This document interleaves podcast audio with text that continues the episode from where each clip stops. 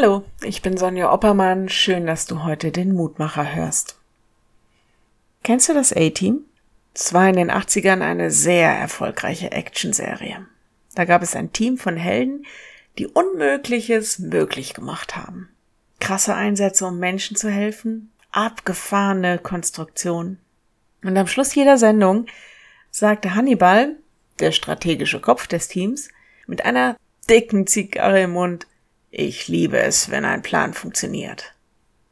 Ja, wir lieben es, wenn unsere Pläne funktionieren. Und wir machen reichlich Pläne. Und seit ziemlich genau einem Jahr werden ständig unsere Pläne über den Haufen geworfen. Letztes Jahr um diese Zeit haben wir immer wieder gesagt, dass Corona uns aufzeigt, wie angreifbar unser Leben ist. Der Lehrtext erinnert uns an all dies.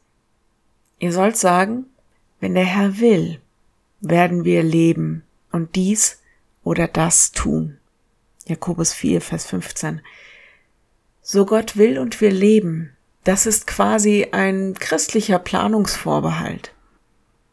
Bei all unseren Pläne machen und unserer festen Vorstellung vom Leben, Jakobus sagt, seid nicht arrogant in eurem Denken, dass alles, was ihr so plant, dann auch genau so funktionieren kann und wird und muss.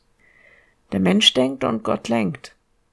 Gut, wenn ich weiß, wer dieser Gott ist und wie er zu mir steht und dass er mich liebt.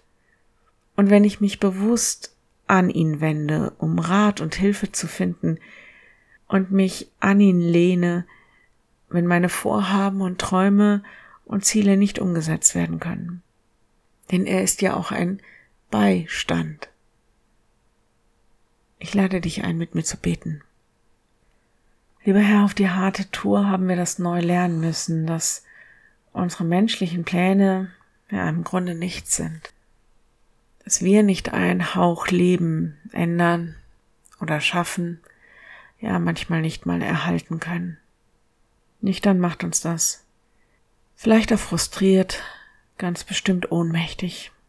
Und so kommen wir zu dir, wollen uns öffnen für deine Pläne, für deinen Weg und bitten dich um Weisheit, ihn zu finden, um Kraft, ihn zu gehen und um Mut, ihn in deine Hand zu legen.